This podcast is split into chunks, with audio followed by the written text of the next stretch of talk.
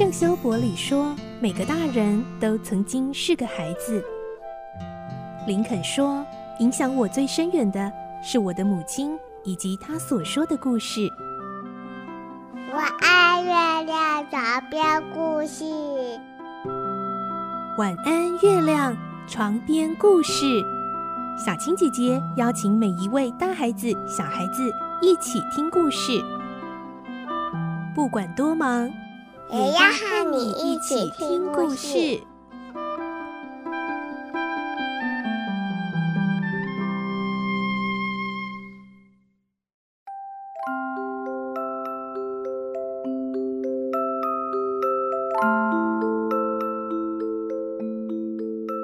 晚安，欢迎你和我们一起听故事。我是小青姐姐，今天我们继续来听《小公主》第二集的故事。我们会听到学生们和女佣继续讨论着这一位即将就读的新同学，他到底叫什么？从哪里来的？到底有多娇贵？而同时间，莎拉跟爸爸已经抵达伦敦了，只是他们的心情此刻都充满了伤感。因为父女俩相处的时间越来越短暂了，来听今天的故事，《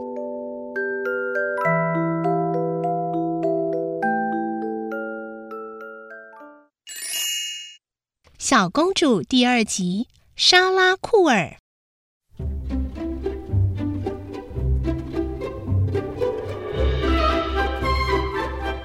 一个女佣说。哦，对了啦，呃，是莎拉小姐，莎拉库尔。莎拉小姐家是不是很有钱？这是拉比亚最想知道的事。两个女佣像谈自己的事一样起劲地说：“是啊。”听说他的家庭非常富裕，嘿，他爸爸是驻印度的军官，很富有，而且哦，莎拉小姐是独生女，为了莎拉小姐，她花钱哦绝不吝啬。听说为了这一次来学校读书，就准备了好几万元呢。嘿嘿嘿嘿呀，什么？好几万元？哦哦、真吓人哎！女孩们又发出了惊叫声。连校长都说他是这所学校开设以来最了不起的学生，很引以为荣。据介绍他到本校来的那位太太说，光是跳舞的衣服就有十套。想想看，他只不过是个七岁小孩啊！而且哦，明天还有一个法国女佣要特地从巴黎来服侍他呢！哇！哇女孩们不敢相信的互相对看。亚酸溜溜的说：“哼，再有钱也没用，因为他生长在印度，皮肤一定黑的像印度人。为什么？虽然他从印度来，但他并不是印度人啊！难道白种人会因为生长的地方而改变吗？那当然，印度非常热，又很不文明。我看他一定没教养，不懂礼貌，像猴子一样。”拉比亚越说越激动，大家知道他的心态，却屈服于他的气焰，没人敢说话。好了，我们走吧。拉比亚说完，很快走出房间，大家也都跟随在他的身后。外面的雾越来越浓，走廊暗得像黄昏时候一样。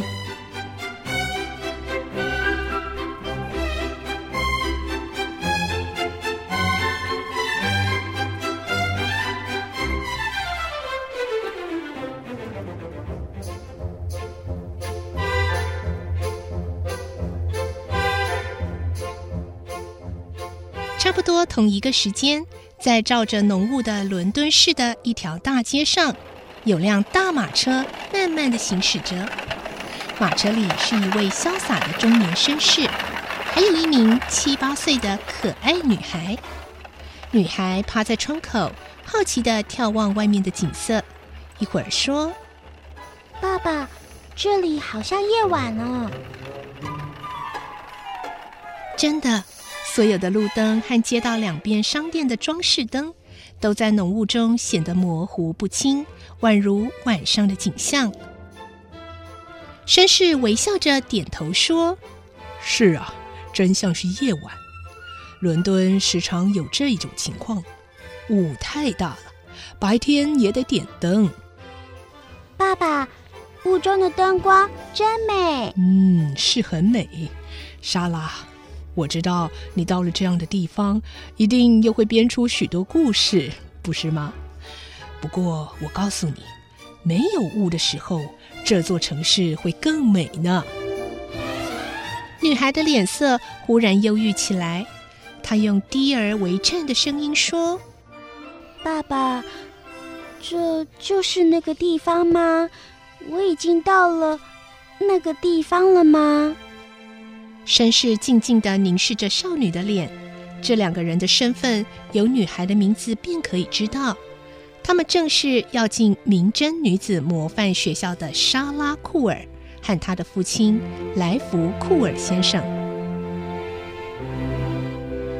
莱福·库尔是驻印度的英国上尉，非常富有，妻子却不幸早逝，身边只有这个独生女儿陪伴。女儿是他仅有的慰藉和希望，父女情感十分亲近。但是今年莎拉七岁了，为了让女儿回国受教育，他不辞遥远的路途送她到伦敦。莎拉虽然只有七岁，但长得高又聪明懂事，看起来就像十岁左右的孩子。她一出生，母亲便去世了，所以对母亲并没有印象。也不知如何想念，他只敬爱世上唯一的亲人——父亲。父女俩不但相依相爱，同时也是最好的游伴。两个人在一起，彼此都不觉得寂寞。对库尔上尉来说，庞大的财产倘若不是为了莎拉的幸福所需，根本不值得看重。莎拉是他的挚爱，是他永远的小公主。可是，这样亲密而幸福的父女也有担忧的事。一想起那件事，两人都会闷闷不乐。那就是刚才莎拉所说的那个地方——英国，莎拉必须去的地方。她总把祖国称为那个地方。出生在印度的英国孩子，长大后都要回国接受教育，这是英国人或其他西方国家人的习惯。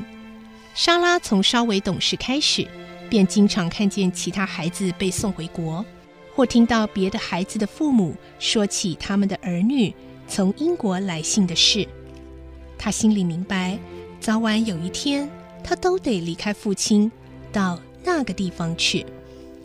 虽然父亲告诉他有关祖国的许多故事，譬如航海、风景习俗等，让喜欢幻想的莎拉觉得有趣和好奇。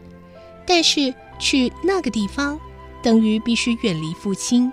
一想到这点，他就难过。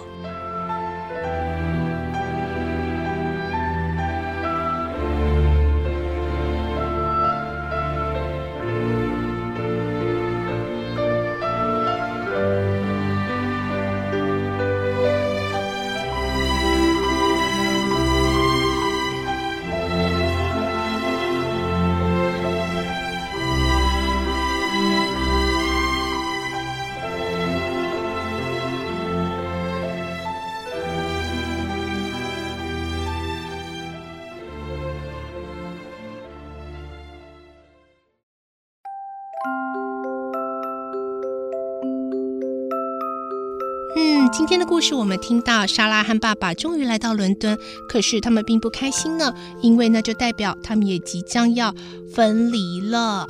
明天我们再继续来听莎拉跟爸爸来到伦敦，他们在进学校就读之前还要完成什么事呢？